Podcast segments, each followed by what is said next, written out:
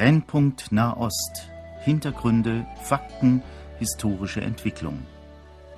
Horst Marquardt im Gespräch mit Johannes Gerloff, Korrespondent des christlichen Medienverbundes KEP, Jerusalem.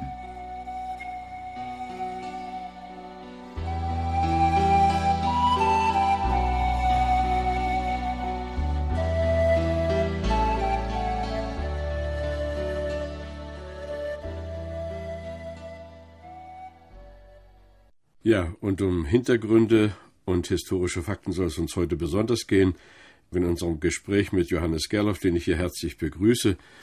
Lieber Johannes Gerloff, äh, als Sie auf dem Weg zum Flughafen waren, riefen Sie mich noch an und haben gesagt, dass Sie in der Familie ein bisschen Probleme hatten. Die Tochter hat sich die Hand gebrochen oder wie war das? Ja, oder angebrochen. Äh, es ist an einer komplizierten Stelle, sodass sie auch in der Hadassah-Klinik nicht genau sagen konnten, was das war. Sie trägt zumindest einen Gips und zeigt den ganz stolz. Ja, aber wir wissen sie in Gottes Hand und mir wäre eigentlich jetzt nicht wohl gewesen, mit Ihnen über die verschiedenen weitreichenden Probleme zu sprechen und das ganz persönlich einfach außer Acht zu lassen. Vielleicht darf ich hier an der Stelle aber doch einflechten und mal ein herzliches Danke sagen für all die Beter, die auch persönlich für uns beten. Und ich sehe das auch immer wieder an Fragen und an Briefen, die kommen. Uns geht es als Familie sehr gut, abgesehen von diesen kleinen Dingen, die jede Familie zu durchleben hat am Rande. Da freuen wir uns mit Ihnen. Aber jetzt zu diesen Hintergründen und historischen Fakten. Ich bin das erste Mal im Jahre 1958 in Israel gewesen. Damals war das ja noch territorial gesehen ein ganz kleiner Staat, der erst wenige Jahre existierte. Die ganze Situation war noch völlig anders, als man sie heute kennt. Wir waren damals mit einem Bus von Damaskus über Amman gereist und von Amman nach Ost-Jerusalem und sind dann am Grenzübergang nach Israel hineingereist. Man hatte ja damals den Eindruck, es gäbe nur Spannungen zwischen den Arabern und dem gerade entstandenen Staat Israel. Von Palästinensern war nicht die Rede. Da wurde zwar sehr viel von der arabischen Legion gesprochen, einer Eliteeinheit auf der Seite Jordaniens, die damals sehr bekannt war und auch viele Sympathien in aller Welt hatte, aber es gab keine palästinensischen Gruppen und Israel war politisch gesehen auch relativ unbedeutend. Aber jetzt ist die Situation ja völlig verändert. Wie ist das nur möglich in diesen verhältnismäßig wenigen Jahrzehnten? Also das ist eine sehr interessante Beobachtung und ich muss offen gestehen, ich war gerade versucht, mich jetzt in die Rolle des Fragenden hinein zu begeben und noch Fragen zu stellen über diese frühen Erinnerungen, die ich natürlich, ich habe damals noch gar nicht gelebt, die ich so nicht habe. Es ist nämlich in der Tat eine sehr interessante Entwicklung. Wenn ich richtig informiert bin, hat vor 1967 überhaupt niemand äh, einen Palästinenserstaat gefordert. Es gab eine Zwei-Staaten-Lösung 1948 oder 1947, wo gesagt wurde, man will den, das Rest Palästina, also das, was heute Israel und die palästinensischen Gebiete sind, nochmal teilen in einen arabischen und einen jüdischen Staat. Aber diese Lösung haben damals die Araber abgelehnt. Es ist heute eine ganz andere Situation und ich wünschte mir manchmal, ich könnte eine Zeitreise unternehmen und, und dorthin zurückgehen in die 50er Jahre. Ja, es war damals aber das erzähle ich jetzt aus Geschichtsstudien und nicht aus der Erinnerung. Es war damals ein arabisch-israelischer Konflikt.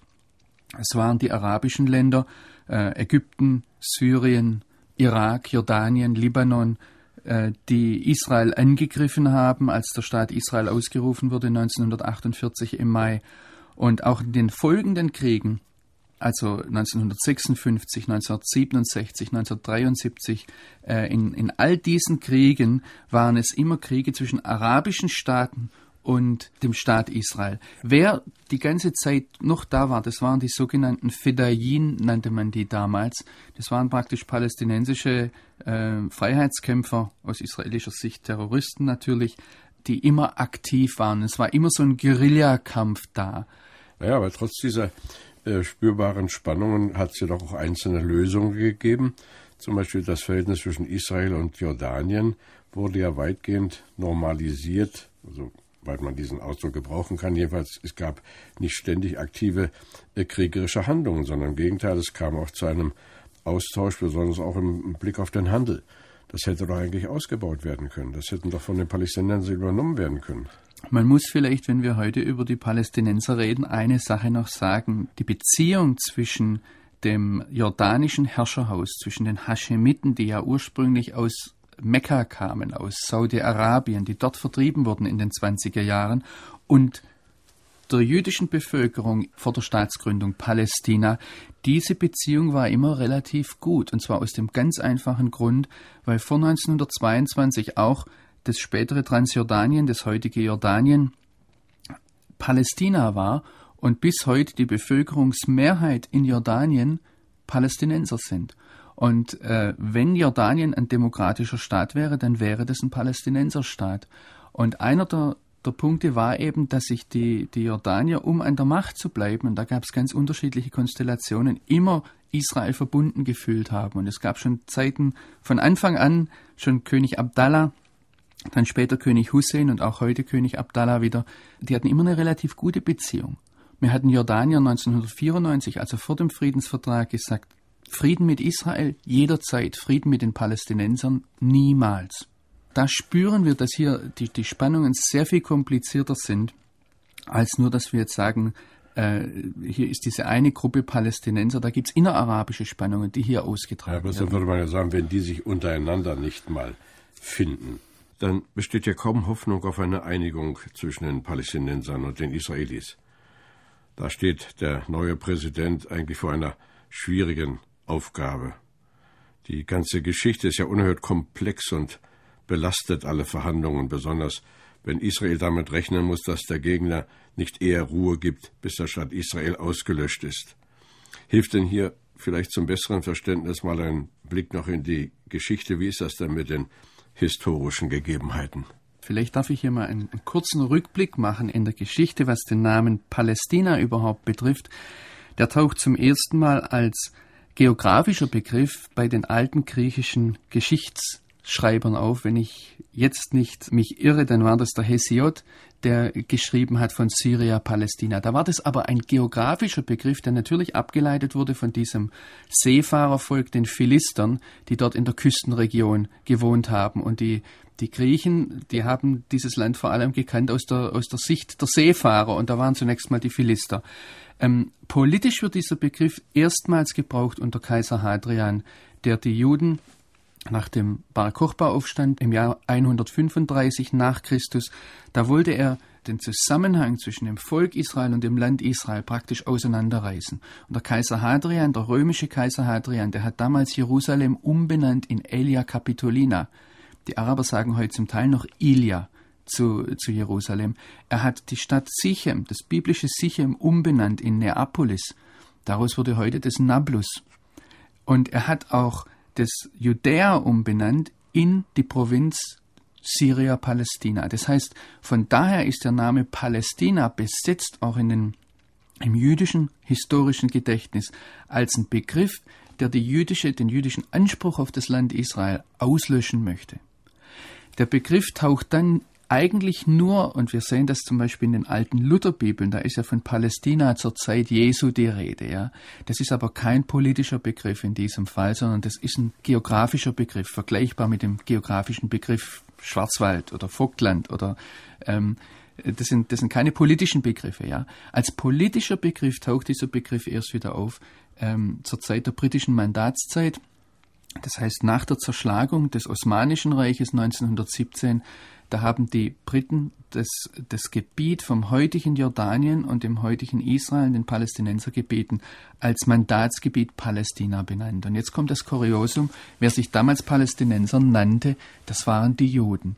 Die Araber in diesem Gebiet haben gesagt, ja, wir sind keine Palästinenser, wir sind Araber. Ja, man merkt, dass Sie sich mit dieser Geschichte befasst haben. Äh, ist ja viel Rätselhaftes dabei.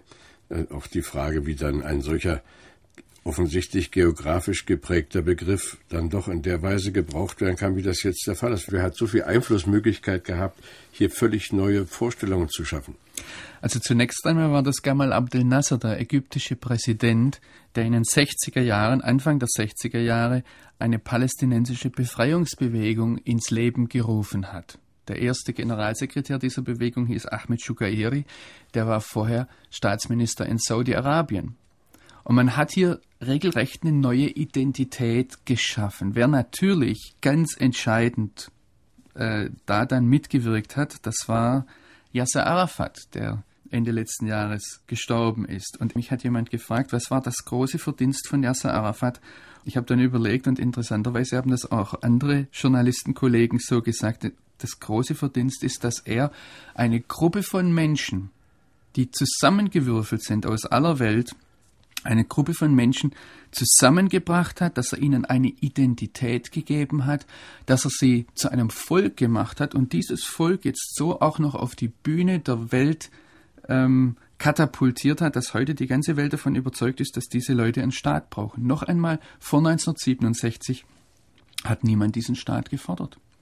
Es wurde ja immer die Flüchtlingsfrage hochgespielt und das hieß, äh, Israel habe sich eben an den Palästinensern versündigt, man habe sie vertrieben und äh, für sie sei keine Lösung gewesen. Das ist ja ein, ein äh, am Kochen gehaltenes Problem gewesen, denn jeder, der ein bisschen nachdenkt, sagt, dass diese 500.000 oder 700.000 Flüchtlinge, die es damals tatsächlich gab, die hätten natürlich von den arabischen Nationen sehr schnell integriert werden können.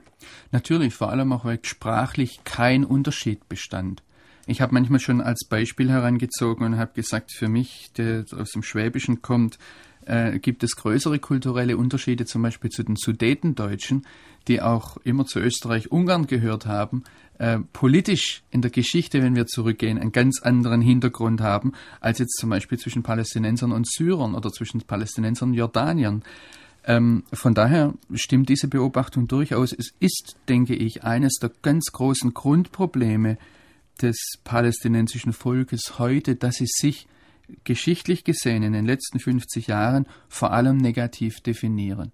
Das heißt, schon bei der palästinensischen Nationalcharta aber auch in ihrem Bewusstsein von der Flüchtlingsfrage her, die Flüchtlingsfrage ist eine ganz entscheidende Frage im Bewusstsein des palästinensischen Volkes, haben sie sich immer negativ definiert. Das heißt, äh, gegen Israel, das heißt, definiert, unser Ziel ist die Vernichtung des Staates Israel, wenn wir die palästinensische Nationalkarte ansehen.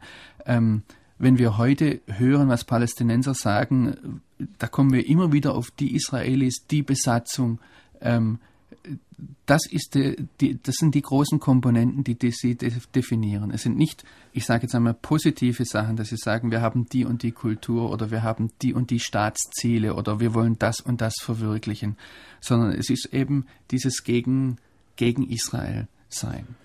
Nun wird die Sache ja dadurch noch für uns als Christen etwas komplizierter, wenn wir von den Palästinensern sprechen.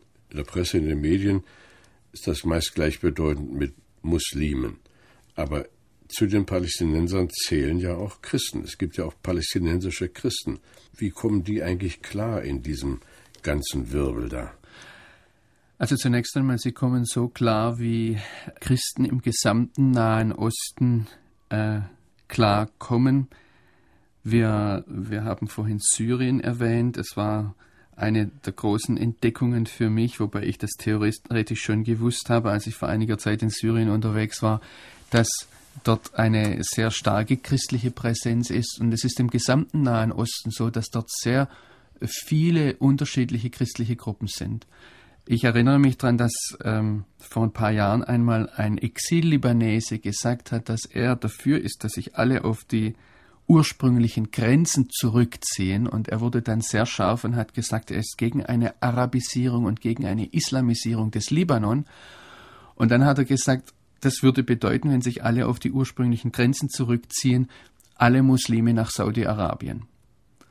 Das Interessante ist jetzt, dass oftmals wohl die alten Bevölkerungsstrukturen, das heißt die Leute, die am ältesten in diesen Gebieten waren, sei es jetzt Syrien, sei es Jordanien, sei es äh, Israel, ähm, dann sind es wahrscheinlich die Christen. Das heißt, die haben dort die ältesten Wurzeln.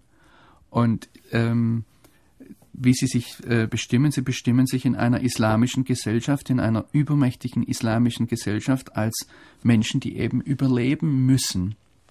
Äh, ansonsten ist das palästinensische Volk äh, hauptsächlich, ich möchte jetzt eigentlich auch die israelischen Araber mit reinnehmen. Wir haben hier sehr viele unterschiedliche Bevölkerungsgruppen, aber religiös bestimmt sind die meisten Sunniten. Und wir sehen das auch bei den, bei den radikal-islamischen Bewegungen, die interessanterweise vom schiitischen Iran unterstützt werden. Aber sowohl die, die Hamas-Bewegung als auch die Bewegung des palästinensischen islamischen Dschihad sind sunnitische Bewegungen.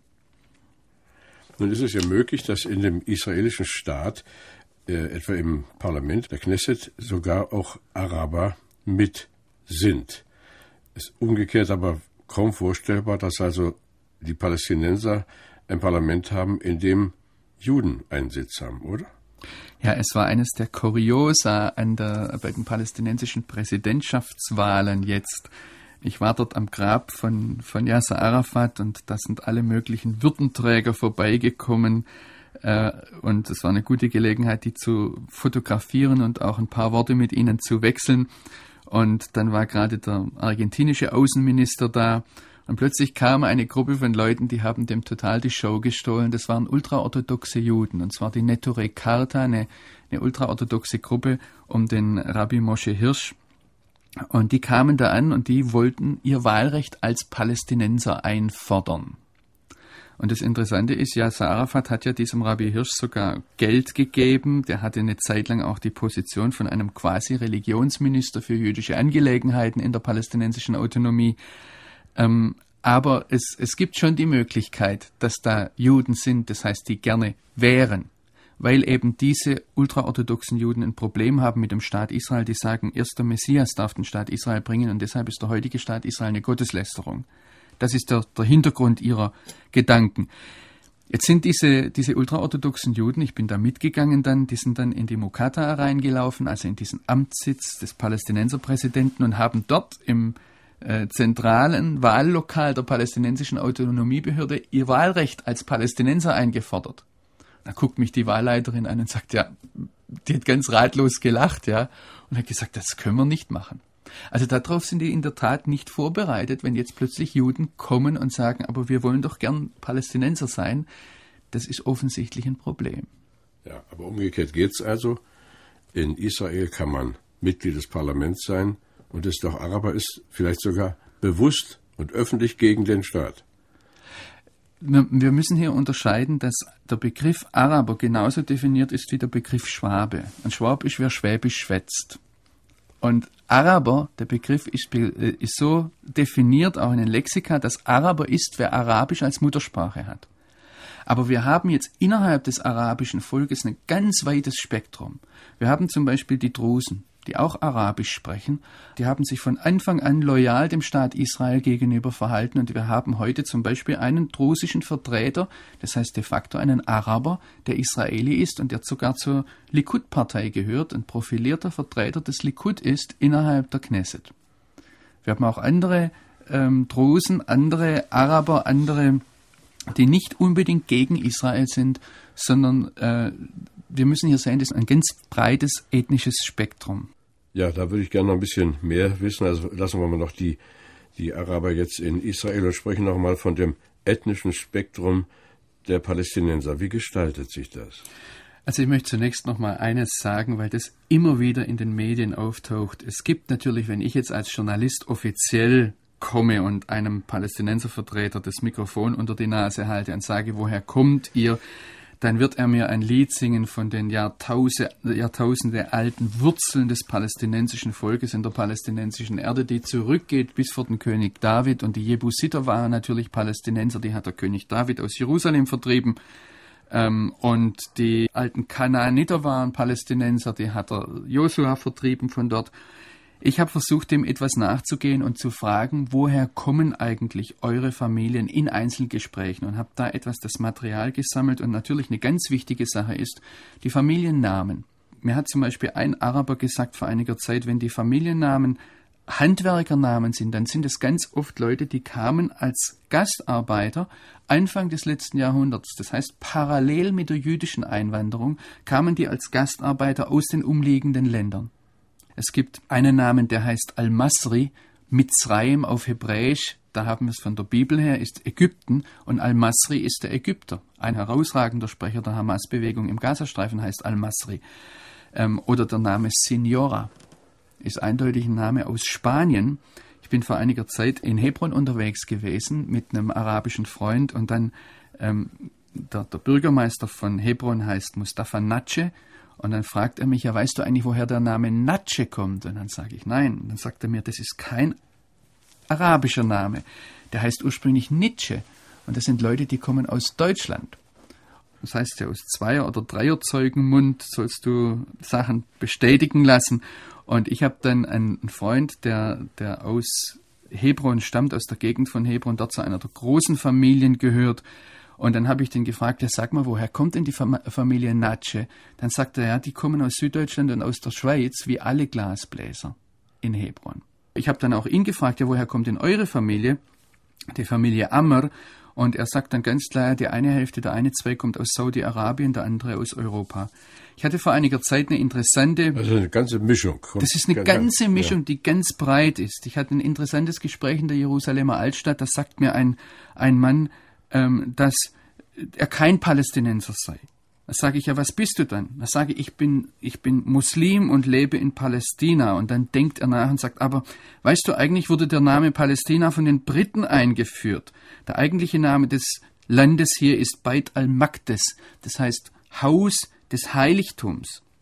Und dann sage ich, ja, wer bist du denn? Woher kommst du dann? Dann sagt er, meine Familie kommt aus Kurdistan wie übrigens auch der große Salah ad-Din, der von den Palästinensern als großer Held und von den Arabern als großer Held äh, gefeiert wird, weil er die Kreuzfahrer vertrieben hat. Auch der war Kurde. Und da sage ich ja, und wann sind denn eure Familien hierher gekommen, die, die Familie Khalaf in dem, in dem Fall? Dann sagt er, nach vor ungefähr 200 Jahren, wie übrigens auch die Familien Akrat und Rashid. Und hier wird es jetzt interessant, dass der engste Vertraute, der Finanzminister von Yasser Arafat war auch ein, jemand mit dem Namen Rashid sprich ein Kurde. Wenn ich das jetzt zusammenfasse, dann muss ich sagen, ich habe mittlerweile Spuren, ich habe äh, Spanien genannt, ich habe Ägypten genannt, ähm, viele der christlichen Familien, die ich kennengelernt habe und etwas nachgebohrt habe, die sind aus dem Libanon eingewandert, manche erst in den 20er Jahren des 20. Jahrhunderts zusammen mit deutschen Missionaren. Ähm, andere kommen von Bosnien, vom Balkan, aus Griechenland, Kurdistan habe ich schon genannt, ich habe jemanden getroffen, dessen Familie kommt aus dem Tschad. Einer der Journalistenkollegen aus dem Gazastreifen, der sehr gute Verbindungen hat, uns dort rumgeführt hat, habe ich gefragt, ja, woher kommt ihr denn? Er sagt er aus Indien, worauf übrigens auch der Name von einem Sprecher oder von einem Chef des islamischen Dschihad hinweist, der heißt Al-Hindi. Also auch da haben wir wieder im Namen das drin. Und ich darf jetzt die Armenier nicht vergessen, ich darf andere Gruppen hier nicht vergessen. Also es ist ein ganzes Völkermischmasch. Und hier darf ich jetzt vielleicht noch einen Punkt biblisch einfügen. Es ist interessant, wenn der Sacharia davon spricht, dass die Völker des Landes gegen Jerusalem kommen. Man kann das unterschiedlich übersetzen, ob man sagt Völker der Erde oder Völker des Landes.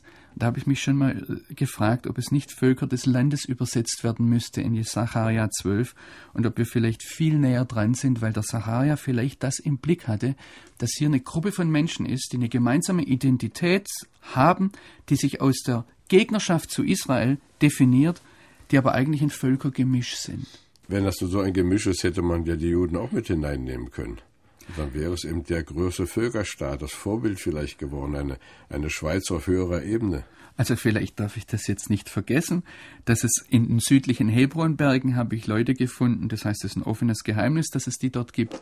Die sind irgendwann in den letzten 300 Jahren dort aufgetaucht und die zünden am Freitagabend, sie wissen gar nicht warum, aber sie zünden am Freitagabend Lichter an. Und es könnte sein, also das ist die nächste Vermutung, die hier liegt und die da Fachleute auch geäußert haben, dass das Juden waren, die vertrieben wurden aus dem Jemen vor 300 Jahren, weil dort von den Muslimen praktisch auch wieder Verfolgungen waren und die dann gesagt haben, wir gehen ins Land Israel und um sich dort zu schützen, haben sie sich dort als Muslime ausgegeben.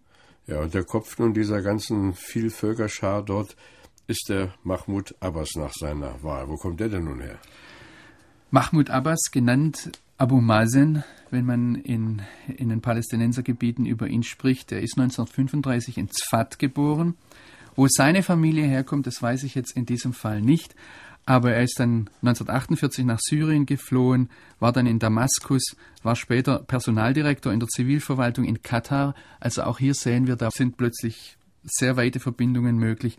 Und er war dann ein Weggefährte Yasser Arafats. Das heißt, sein Weg äh, geht sehr parallel zu dem von Yasser Arafat. Er hat, ist Mitbegründer der Fatah, einer der führenden Persönlichkeiten in der PLO und hat dann den Weg Yasser Arafats mitgemacht ähm, über Jordanien, Libanon, äh, Tunesien.